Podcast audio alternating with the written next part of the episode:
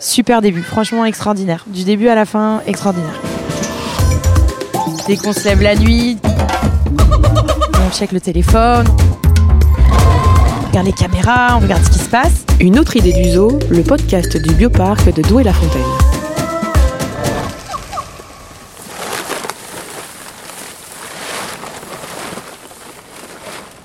Pour la première fois de son histoire, le bioparc de Douai-la-Fontaine annoncer la naissance d'un bébé okapi.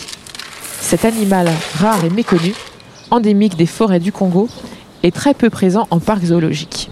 Sabou est le quatrième à naître en France en 25 ans. Rendez-vous avec Amélie, la soigneuse des okapis, pour découvrir les coulisses de cette naissance exceptionnelle. Salut Amélie Salut Aurélie Donc Amélie, tu travailles au bioparc en tant que soigneuse sur le secteur girafidé. Exactement, c'est ça. Donc tu t'occupes des girafes, comme son nom l'indique, et Oui. des okapis. des okapis, c'est ça. C'est ton secteur. C'est mon secteur, donc je suis un peu plus côté okapi, mais effectivement, je m'occupe de plein d'autres euh, animaux ici au parc, et en l'occurrence les girafes. Et depuis combien de temps tu t'occupes euh, de ces animaux ici au bioparc? Eh bien, depuis 5 ans à peu près, euh, je travaille au bioparc, et pareil, je travaille depuis à peu près 5 ans euh, sur le secteur girafidé. Donc dès que tu es arrivé ici, tu as tout de suite été sur, euh, avec ces animaux-là. Oui, euh, tout de suite, sauf que quand j'ai commencé pendant 3 ans à peu près, j'étais polyvalente, donc Ouais. je faisais en partie girafidé et en partie carnivore, donc euh, pas du tout les mêmes espèces, pas les mêmes catégories d'animaux. Et là, depuis euh, vraiment deux ans, je me suis euh, consacrée que euh, à la partie girafidée. D'accord. Et donc tu es arrivé au bioparc il y a 5 ans. Oui. Et euh, c'était un métier que, enfin, tu voulais travailler au bioparc. C'était le métier de soigneur. C'était quelque chose que tu as toujours voulu faire? Alors de base, pas du tout. Moi, je connaissais pas vraiment le métier de soigneur animalier. Et j'ai commencé, on va dire, entre guillemets, à faire des études en fac, donc des études de biologie. Donc pas du tout le métier de soigneur animalier. En effet. Et après, on va dire qu'il se sont passées des choses un peu personnelles dans ma vie qui ont fait que j'ai un petit peu tout remis en question et euh, j'ai un petit peu revu mes, mes plans de carrière. Et euh, j'ai décidé aussi de profiter, euh, profiter un petit peu. Et donc c'est là que j'ai commencé à beaucoup voyager également à l'étranger Ouais. et notamment dans des associations qui travaillaient pour la sauvegarde des espèces donc en milieu naturel. Donc notamment en Afrique du Sud et au Pérou. Et donc au Pérou, j'étais surtout avec des primates. Et après, euh, voilà, je me suis rendu compte que finalement, travailler avec les animaux, c'était plus quelque chose qui me correspondait que d'être enfermée toute la journée euh, en labo. Et c'est comme ça que je me suis renseignée sur le métier de soigneur, que j'ai commencé à faire des stages en France. Et euh, c'est comme ça que j'ai débarqué euh, au bioparc. Et par hasard finalement au bioparc ou? Au hasard, parce que j'avais postulé et puis euh, on m'avait proposé un stage et puis finalement, euh, j'avais, enfin voilà, j'avais, j'avais pas accepté parce que j'avais d'autres euh, stages en tête, etc. Et puis euh, quand même, je me suis dit bon, Bioparc, euh, ils sont quand même assez réputés en France, dans le monde animalier, donc ce serait quand même dommage de pas, de pas y passer faire un petit tour de l'intérieur. Et euh, donc c'est comme ça que j'ai repostulé et que finalement, bah, tu es voilà. rentrée en saisonnière et. Bah, maintenant en tant que stagiaire, en tant que euh, stagiaire. voilà, Ouais. c'est ça. Pour un mois et après, ben voilà, je suis tombée euh, direct sur le secteur carnivore mon premier jour avec Aurélie, Ouais. responsable carni. Et puis bah voilà, ça a été une, une découverte incroyable et du coup, bah, c'est comme ça que ça s'est finalisé un mois après, en, en commençant en tant que saisonnière et après un CDI trois ans après.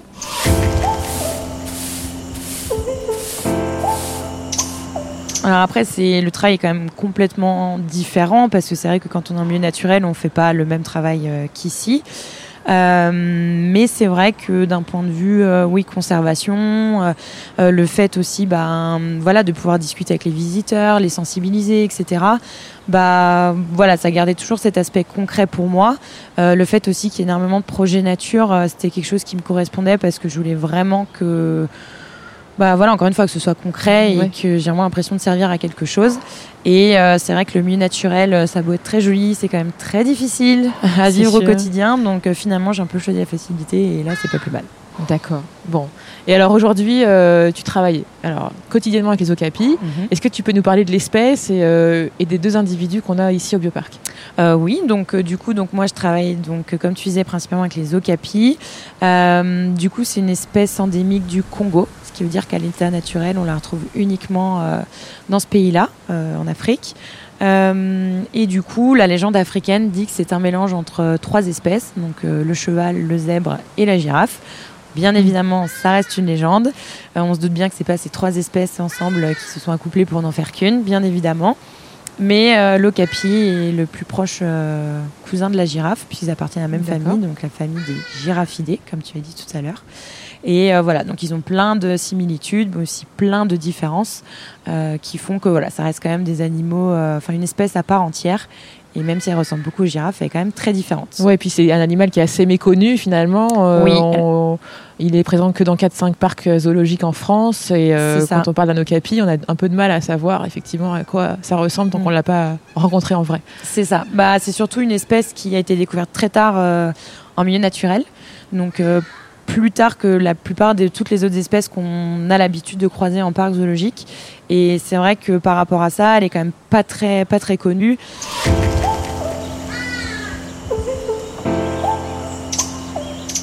D'accord. Donc aujourd'hui, euh, c'est un couple qui marche. Ah oui. Euh, ils s'entendent bien, nos deux. Ouais. Donc, euh, il y a deux ans, euh, Benny a déjà été gestante. Mhm. Elle a eu un, un premier petit qui, malheureusement, n'a pas survécu après la naissance. C'est ça. C'est vrai que voilà, malheureusement, il n'a pas survécu, donc ça a été un très gros coup dur pour l'équipe et surtout pour moi, je dois Ouais. dire. Ça a été vraiment très très compliqué et encore là, des années après, voilà, on se souvient quand même toujours de ce qui s'est passé et on se dit que voilà, c'est dommage quoi. C'est toujours des moments qui sont de toute façon marquants pour, euh, Ouais, pour l'équipe. Euh, Autant les naissances sont des grands moments de joie. Euh, quand euh, le petit vit comme ça quelques jours, quelques heures et que finalement il survit pas, euh, c'est d'autant plus difficile parce que tu te dis que voilà, c'est pas passé loin, que ça marche bien. Quoi. Ben c'est ça et puis on l'attendait vraiment parce que parce que bah voilà, je pense que tous les gens qui travaillent sur le secteur euh, ou qui ont travaillé se sont pris d'affection pour Benny. Parce que, parce que voilà, elle est, Elle est trop mignonne. Elle est, elle est trop mignonne, elle est, elle est géniale. Et, et c'est vrai que voilà, elle est très attachante. Et puis quand on a vu que les accouplements commençaient potentiellement à fonctionner, que ça marchait plutôt bien, qu'ils s'entendaient très bien, parce que ça n'a pas été gagné ça non plus dès le début, bah, c'est vrai qu'on a mis beaucoup d'espoir dans de la repro. Et, et voilà, c'est vrai qu'il est un peu arrivé euh, comme un énorme miracle. Mm. Et c'est vrai qu'on est monté très vite en, En émotion. en émotion et en adrénaline et on est redescendu, voilà, on est redescendu assez vite aussi quoi. Ouais, Donc, euh, ça a été, ça a été ouais, très très difficile.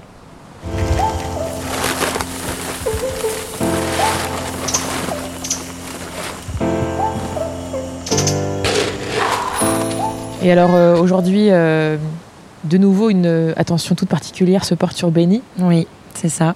puisque donc euh, on a appris il y a quelques mois qu'elle était Mhm. de nouveau gestante. Oui. Qu'est-ce que ça a impliqué de cette nouvelle gestation Alors effectivement, on a fait pas mal de travaux dans le bâtiment, on a aménagé des loges, etc. Euh, mais c'est surtout bien avant ça, en fait, euh, moi j'ai pu, grâce à un groupe euh, WhatsApp dédié aux soigneurs au CAPI en Europe, pouvoir rentrer en contact avec plusieurs soigneurs de France et d'Europe, et notamment une qui s'appelle Karina et qui travaille à Anvers et qui travaille avec les OCAPI depuis 91. Donc euh, voilà, on a, vu un petit peu avec nous nos responsables ici et ces responsables là-bas pour qu'on puisse partir se faire former chez eux euh, pendant une semaine et qu'on puisse prendre toutes les infos possibles euh, pour le bon déroulement de la fin de gestation et la potentielle mise bas qu'on aurait plus tard. Et, et donc voilà, c'est comme ça qu'on s'est retrouvé avec Elodie à partir à Anvers. Ça a été riche d'enseignements. Ça a été incroyable, c'était fou. Euh, vraiment, c'est une équipe qui est qui est au top. On a été merveilleusement bien reçus et Karina, elle est extraordinaire. Enfin, il n'y a pas de mots quoi. Elle est elle est top et et elle a vraiment de l'expérience. Elle a connu environ une quarantaine d'ocapis, euh, environ une vingtaine de petits. Ouais, on, Euh, est des, on est des bébés à côté. On est ouais, on est un petit peu novice en soi. euh, on a beau en avoir depuis 2013, effectivement. euh, ouais, non, c'est on, on fait pas le poids face à une expérience comme ça. de. Non, Ouais, c'est ça. c'est vraiment, elle a énormément de vécu avec les okapis. Elle a vu énormément de situations différentes. Franchement. On a bien fait d'aller les voir et de leur poser des questions parce que euh, sinon on n'aurait pas, On n'aurait pas su comment réagir. non, on n'aurait pas pu comme il anticiper, on n'aurait pas su comment faire.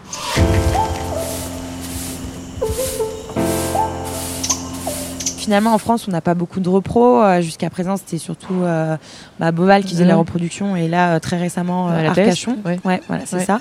Mais c'est vrai que sinon, effectivement, en repro, on n'a pas beaucoup de recul. C'est vrai que ben, eux, voilà, ils ont eu la chance que la maman s'occupe tout de suite du petit, donc ça a été plus simple entre guillemets. Donc c'est vrai que hum, là, c'est vraiment hyper bénéfique euh, d'avoir ces soigneuses-là euh, comme renfort Mm. et vraiment comme soutien. Et, et voilà, c'est top. Et parce que j'imagine, après la naissance de, du premier petit, ça a dû te remettre, euh, enfin, t'as dû te remettre un petit peu en question. Ça a dû- tu t'as peut-être posé pas mal de, suis- questions ouais. sur ton métier, sur ton Mm. implication, ton, enfin, ton engagement de manière générale pour les animaux. Ouais, c'est vrai qu'on s'est posé beaucoup de questions et c'est vrai que ça a été un énorme coup dur. À tel point qu'effectivement, euh, je me suis demandé à quoi ça servait. Mm. Clairement, de faire de la repro. Si c'était pour que ça finisse comme ça, je vois pas l'intérêt. Et est-ce que ça valait vraiment la peine que, voilà, que je continue d'être soigneuse? Est-ce que, voilà, est-ce que le gens vaut la chandelle? Parce que ça fait tellement mal quand ça se passe. Ça prend tellement un impact euh, important dans la vie professionnelle, mais aussi dans la vie privée Ouais. que j'étais pas sûre de vouloir revivre ça une deuxième fois. Oui, parce que j'imagine, tu dois là avoir des craintes euh, Mm. avec la naissance euh, à venir. Euh, même si du coup euh, la- la- l'appui d'autres soigneurs, d'autres parcs, euh, ça, ça rassure et puis ça accompagne quand même dans la démarche. Il y a eu beaucoup de progrès qui ont été faits finalement en deux ans. Oui. Tu dois quand même avoir des, des questionnements ou des interrogations sur ce qui va se passer. Mm, Oui, ouais, beaucoup de questions, beaucoup d'angoisse. Euh, bah aussi l'angoisse de dire euh, j'ai peur que ça arrive un jour où je travaille pas, euh, j'ai peur que ça arrive un jour où je suis en vacances, mais du coup comment ça va se passer si je suis pas là? Donc déjà ça, et puis oui, de se dire bah voilà, je veux pas que ça soit le même schéma qui se répète, je veux que ça se passe bien, je veux qu'elle elle soit pas stressée, enfin ça implique plein de choses et même si la mise bas se passe bien, qu'elle s'occupe du petit, on sait aussi que euh, souvent dans les parcs, euh, bah, les petits ont des malformations, donc ils meurent quelques mois après. Donc même si voilà, on veut rester positif, on veut pas noircir le tableau, euh, ouais, il y a beaucoup de questions qui se posent et beaucoup d'angoisse. Et j'avoue que là, je sais qu'il est bien, il est dans son ventre. J'aimerais qu'il y reste. Et là, on- qu'on arrive au terme, j'ai plus envie qu'il sorte. Je, je veux pas. Je, là, il est très bien. Je sais qu'il est bien, il est heureux, tout se passe bien, il est au chaud. S'il pouvait rester là, ce serait bien.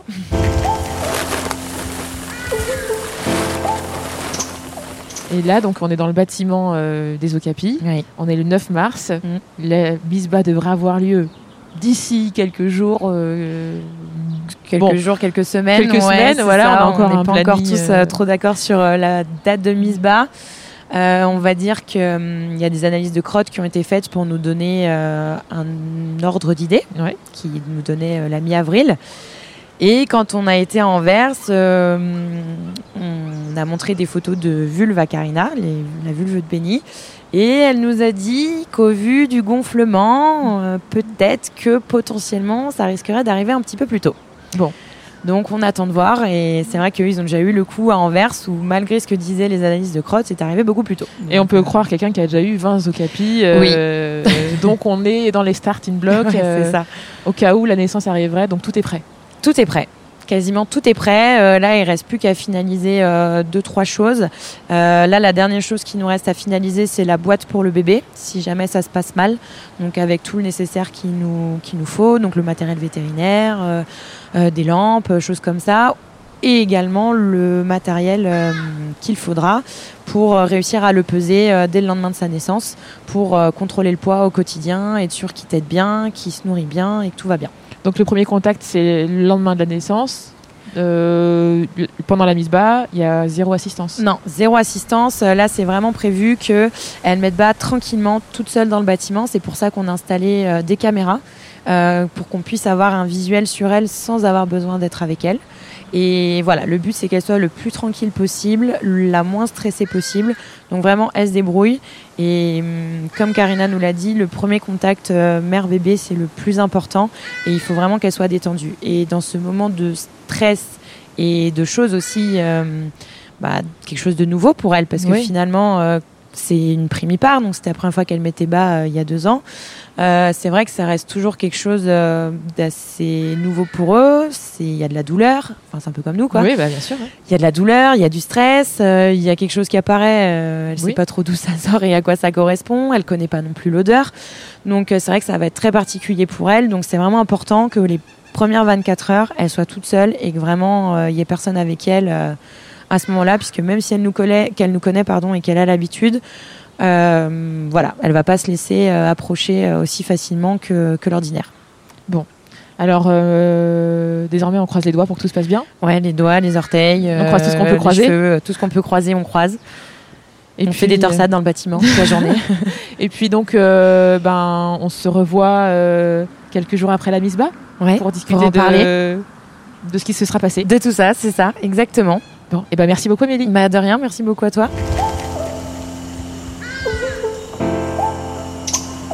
Un mois et demi après cet entretien, nous retrouvons Amélie qui a une grande nouvelle à nous annoncer. Bon alors, nous sommes aujourd'hui le 19 avril 2023 Ouais. et tu as une grande et belle nouvelle à nous annoncer. Et oui, ça y est, Sabou est né. Euh, notre bébé Okapi est enfin arrivé. Ça fait 15 jours aujourd'hui euh, qu'il est là parmi nous et c'est une merveilleuse et grande nouvelle. Donc Sabou est né euh, le 5 avril dernier. Exactement, à 6h55 du matin. Est-ce que tu peux nous raconter en détail comment ça s'est passé cette naissance? Eh bien oui, tout à fait. Euh, ça s'est passé plutôt sereinement. Euh, Bénie, la veille, était assez stressée. Elle supportait très mal le contact avec euh, les soigneurs. Euh, moi, je travaillais pas, donc euh, j'ai pas du tout vu, mais voilà, j'ai eu un petit rapport à la fin de journée qui, qui m'a dit ça.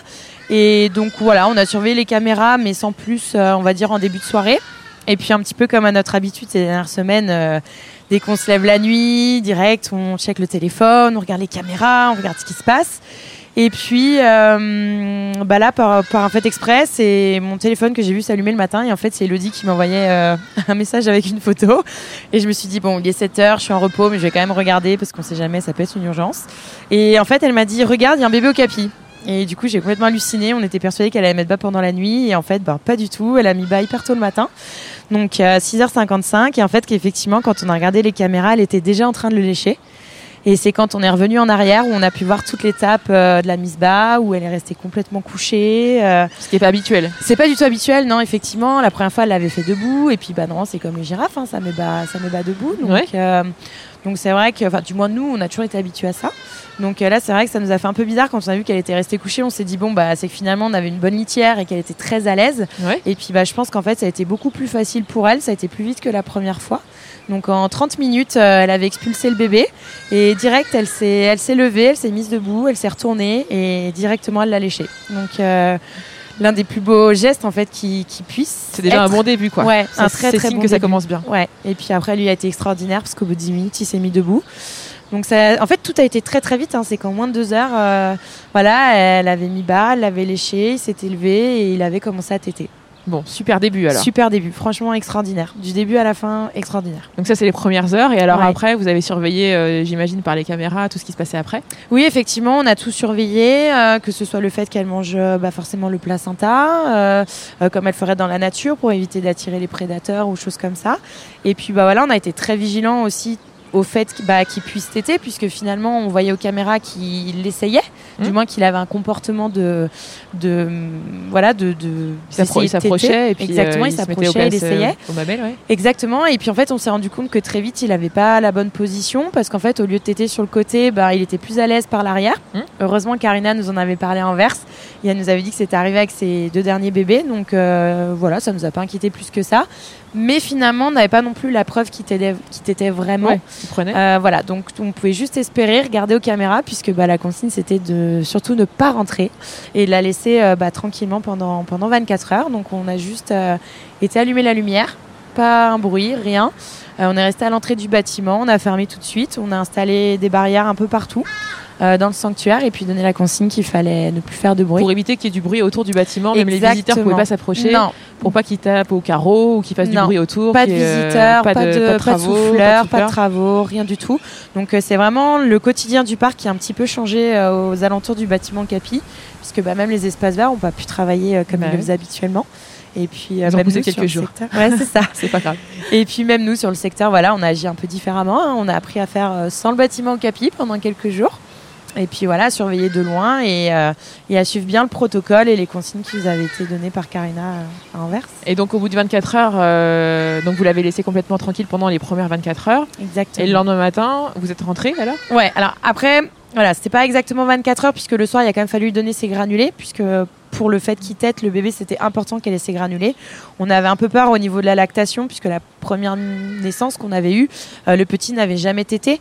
Donc, euh, c'était un petit peu pour elle euh, comme une première lactation, Oui, entre guillemets. ouais, ouais. Donc voilà, on avait un peu peur que ça s'arrête. Donc il y a juste le soir où je, vraiment je suis restée, je pense que top chrono, 3 minutes, le temps de mettre le granulé et de partir. J'ai même pas regardé le bébé de peur de la stresser. Et puis même elle, elle soufflait un petit peu, elle était pas Ouais, T'étais pas bienvenue. pas très contente, ouais. Donc voilà, vraiment, on a fait, enfin, j'ai fait l'aller-retour dans le bâtiment pour les granulés. Je suis partie tout de suite, on a éteint la lumière et elle a été tout de suite très apaisée. Le petit est resté vers elle, elle a été assez calme. Et dès le lendemain, bah voilà, on, pareil, on a fait le même principe, on allume la lumière, on vient mettre le granulé, on repart. euh, Matin et soir, et puis. Ça commence voilà. à devenir la nouvelle routine. Exactement, c'est ça la nouvelle routine. Et puis, euh, bah voilà, après, après ces 24 heures-là, euh, on a pu enfin la mettre dehors qu'elle puisse un petit peu prendre l'air, euh, lui laisser un petit peu de répit. Et enfin, on a pu peser le bébé. Bon, et alors, faire la première comment ça s'est passé cette première pesée? C'est Eh un ben, peu épique. ça. S'est plutôt bien passé, mais fait un petit peu particulier et en même temps normal, c'est qu'il a tout de suite commencé à botter. D'accord. Donc, euh, c'est un bébé euh, au capi comme il se doit. Il a du tempérament. Il a du tempérament, ouais, un petit peu comme maman et papa finalement, mais surtout comme maman. Et elle a- il a raison, c'est elle qui l'a porté pendant 15 mois, Ah, écoute. donc euh, il a bien fait de prendre son caractère. Mais du coup, oui, on s'est mis un petit peu en, sécurité parce qu'effectivement, euh, il a commencé à botter. Et puis, euh, bah voilà, ça nous a permis d'avoir un petit peu le, poids de référence et puis euh, bah, de savoir à peu près combien il pesait et d'être sûr qu'il prenne bien au quotidien, euh, etc. Et donc, c'est là que vous avez pu voir si c'était un mâle ou une femelle. Exactement. Donc, euh, on a toujours le stress de dire ah mon dieu, mais si j'ai pas bien regardé, et si je me suis trompée, et si en fait c'est pas ça. Imagine. Bon, on le saura ça. rapidement, normalement. C'est ça. Normalement, on est censé le voir rapidement, mais là c'est bon, ça a été confirmé par tout le monde. Donc effectivement, c'est bien un mâle et euh, je sais pas pourquoi au fond de moi, je, je pensais que c'était une femelle. Ah ouais? Je sais pas pourquoi. Ouais, je me disais ah, une petite Petite femelle, fille. ce serait sympa Bon. pour la conservation. La prochaine fois. c'est plus utile, mais bon voilà, c'est quand même toujours bien dans la conservation d'avoir un okapi et voilà, ça reste un mâle, c'est très bien, c'est une très bonne chose et, euh, et on est très content et très fier que que soit que ça soit là. Le prénom Sabou n'a pas été choisi par hasard. Il s'agit du nom d'un village du Congo d'où l'espèce est originaire. Et alors aujourd'hui, donc il a 15 jours. Ouais. Comment il va?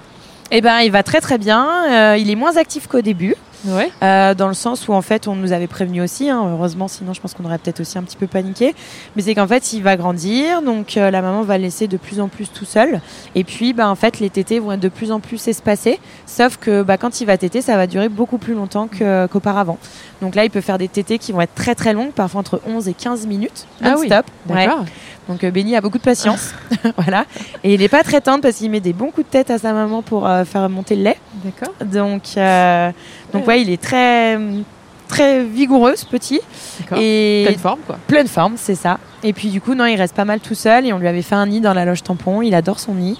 Il sent en sécurité, je pense. Donc euh, c'est très bien, même quand on est tout à côté, il reste là, il est tranquille, tout va Et je crois que c'est un peu comme dans, la- en- enfin, dans le milieu naturel, euh, quand les okapis euh, naissent, la mère les laisse de toute façon dans un coin de forêt couchés pour elle aller, aller chercher sa nourriture et elle les rejoint que de temps en temps dans la journée, non c'est Oui, c'est ça, exactement. Dans la nature, effectivement, ils sont solitaires et puis bah, ils peuvent pas avoir euh, le petit qui suit euh, continuellement toute la journée.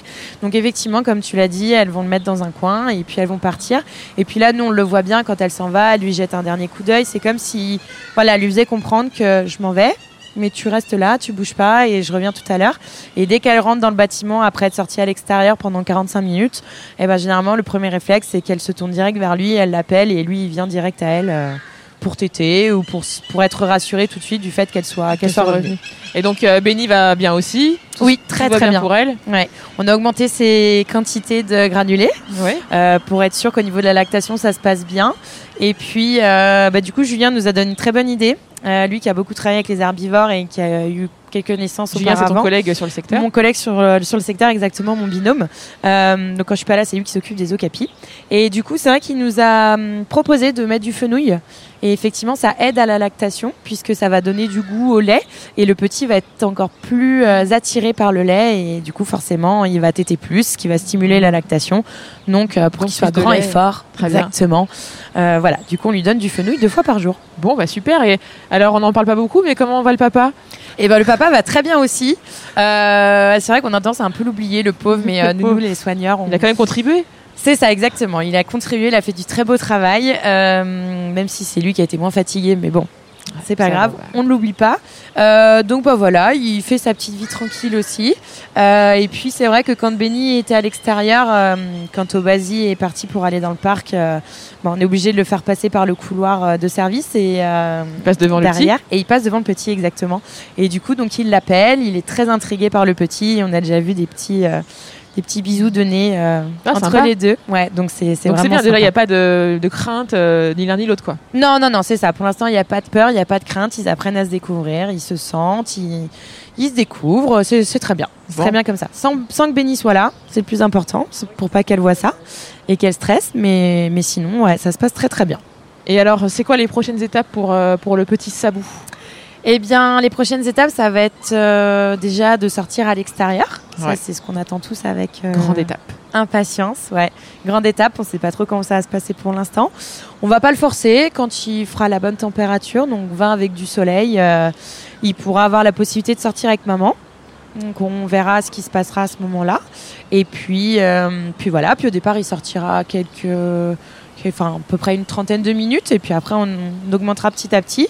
Et puis euh, bah après voilà, il va être séparé de plus en plus souvent de, de maman. Puis bah nous, va falloir qu'on commence aussi à, à le désensibiliser pour pourquoi pas euh, commencer euh, Oui, l'entraînement médical. botter quand, quand tu rentres. C'est ça, ce serait pas mal qu'il arrête de botter. Alors après, bon, c'est vrai qu'en même temps, on le pèse, c'est pas super sympa pour lui, mais euh, c'est vrai qu'on a besoin de, de savoir s'il prend bien du poids et, et voilà. Donc Et combien il prend de poids pour l'instant Eh ben, on est à peu près aux alentours de 1 kg par jour, donc euh, c'est quand même un sacré score. Et donc, il faisait combien quand il est né Alors nous, l'a- c'est vrai que la, la première pesée euh, réelle euh, bonne qu'on a eue, c'était après 3 jours et il était à 18 kg et quelques. Ouais. Et là, aujourd'hui, il 15 fait jours 27 kg 2. Ah bah c'est pas mal. C'est pas mal. Ça commence déjà à devenir Ça un beau garçon. Ah ouais, ouais. 27 kilos, euh, 15 jours. c'est- Effectivement. On se dit que si ça va, si ça continue à ce rythme, ça va être euh, très vite un, un gros. euh, Oui, parce qu'il fait, ça fait combien un okapi adulte Ça fait quoi 200, 250 kilos? Ouais, alors après, Obasi, il est plus aux alentours de 280. Et puis Benny, euh, ouais, elle est euh, peut-être un petit peu moins Obasi, mais Benny, elle est plus aux alentours de 300. Enfin là, aux dernières nouvelles, elle était aux alentours de 300 et quelques. Et là, elle va, elle va perdre un petit peu Mhm. forcément, mais oui, 280, 250, 280, Mhm. c'est pas mal. Et alors, euh, est-ce qu'un jour Sabou euh, sera au contact de son papa ou pas du tout? Eh bien, oui, je pense que c'est tout à fait possible. À Anvers, on avait évoqué l'idée. Alors, ce sera pas tout de suite. hein. Je pense qu'on attendra qu'il ait euh, pas loin d'un an pour euh, commencer à faire des mises en contact. Et après, voilà, ça se fera par étapes, euh, petit à petit, pour que bah, ça se fasse comme il faut, dans les règles de l'art. Être sûr que aussi au Basile accepte, puisque c'est pas parce que là, il l'accepte à travers les barreaux que ça voudra dire qu'il l'acceptera. Toujours dans le parc Mhm. avec lui, Ouais. mais oui, oui, euh, c'est une éventualité. Ouais.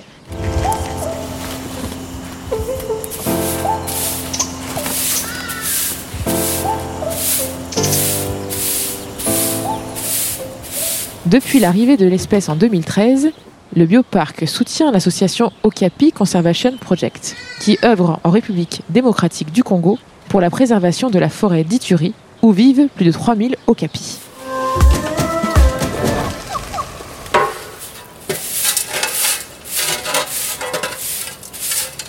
Et euh, est-ce que Sabou euh, restera au bioparc Alors non, euh, mal- malheureusement, mais heureusement, Ouais. c'est bien aussi. Malheureusement c'est ce pour qu'il nous. faut. c'est ça. Mais c'est ce qu'il faut aussi pour la conservation et pour, euh, pour voilà, le melting pot des gènes. Euh, il va falloir qu'ils partent dans un autre parc, Mm. Mais c'est pas tout de suite. On a un peu de temps, c'est quoi C'est un an et demi Ouais, un Deux ans Aux alentours d'un an, euh, il faudra quand même ouais, qu'il- qu'on commence à se poser la question pour qu'ils partent et puis effectivement lui trouver une place euh, dans un autre part. Ouais, c'est ça. Donc euh, non, on a un petit peu le temps de voir venir, ça va passer vite. On va mais profiter de la naissance. On a un petit peu moins d'un an pour, pour se préparer. Bon. C'est ça. Finalement, comment tu l'as vécu cette naissance euh, si attendue et crainte Eh bien, finalement, moi qui disais que je préférais qu'il reste euh, à l'intérieur de Benny, finalement, je me rends compte que c'est mieux qu'il soit dehors. Là, tout se passe bien, c'est pour le plaisir des yeux. euh, c'est parfait qu'il soit dehors euh, dans cet état-là, c'est très bien, il est en parfaite santé et, et c'est beau aussi de voir la relation qu'il a avec Benny. Euh, c'est beau de voir comme elle s'en occupe et c'est aussi important de les laisser tranquilles et de les laisser profiter ensemble euh, sereinement, euh, sans stress, dans la tranquillité de leur bâtiment où ils sont Mhm. vraiment bien et à l'aise. Et non, c'est incroyable. c'est beau. Bon, finalement, t'es rassurée maintenant? Ouais, je suis très rassurée. J'ai encore un peu de mal à réaliser parce que c'est c'est quand même euh, assez fou ce qui nous arrive. Et je pense qu'il faudra un petit peu de temps pour réaliser. Je pense que je réaliserai peut-être un peu plus quand il sera à l'extérieur, qu'on profitera plus aussi Oui. quand il sera grand, parce que là, on, privilégie vraiment sa relation avec Benny. Mais non, c'est beau. Bah Très beau. C'est super chouette. Ouais. Euh, une petite question encore. Pourquoi cette naissance, elle, elle est si importante? Eh ben, elle est importante parce qu'au final, euh, les okapis sont quand même en, En danger. de- ouais, de- de- d'extinction. donc, c'est très important qu'on puisse conserver l'espèce. Euh, c'est important aussi qu'on ait un projet directement euh, sur place en milieu naturel euh, pour bah, pouvoir protéger l'habitat de l'okapi qu'on retrouve seulement au Congo. Et c'est vrai que c'est quand même un pays qui est assez difficile d'un point de vue géopolitique. Et puis, voilà, il y, a- il y a beaucoup de braconnage, il y a beaucoup de destruction de l'habitat, déforestation, etc. Et c'est vrai que nous, avec le projet Okapi qu'on soutient au bioparc depuis l'ouverture euh, du sanctuaire, donc depuis 10 ans, c'est c'est important voilà, qu'on puisse euh, perpétrer euh, ce qu'on fait sur place, ici en captivité, et puis euh, peut-être un jour, peut-être Ah. réintroduire. Alors là, ce serait le Graal. C'est ça. C'est un petit peu un jour c'est l'objectif de possible, tout soigneur, je crois, la réintroduction en milieu naturel. Ça, ouais. Il y, a- il y a encore beaucoup de travail là-bas en RDC, mais Exactement. ouais. effectivement, c'est quand même en, en ligne de mire l'objectif de tous les C'est ça. de tous les parcs zoologiques euh, et des soigneurs en général euh, qui travaillent dans les parcs. C'est pour ça que là, vraiment, on donne tout ce qu'on a pour, euh, pour protéger l'espace là-bas et les espèces qui y vivent. Donc, euh, que ce soit les okapis ou, ou les chimpanzés, les éléphants euh, de forêt, etc. Donc, c'est c'est très important. Bon, en tout cas, on peut dire que la naissance de Sabou intervient pile dix ans après l'ouverture du sanctuaire des Okapis. Exactement, c'est vrai que du coup, on en a parlé avec François Letoy et on Ouais. s'est- il J'avais pas réalisé, moi non plus. il a pas tout de suite réalisé que c'était les 10 ans et on s'est dit, bah finalement, c'est quand même une belle revanche euh, pour Ouais. les 10 ans. C'est un beau cadeau, quoi. Ouais, Merci Amélie. bah merci à toi Aurélie. Voilà, c'est la fin de cet épisode. Merci de l'avoir écouté jusqu'au bout. Abonnez-vous s'il vous a plu et pour en savoir plus sur le bioparc, rendez-vous sur www.bioparc-zoo.fr.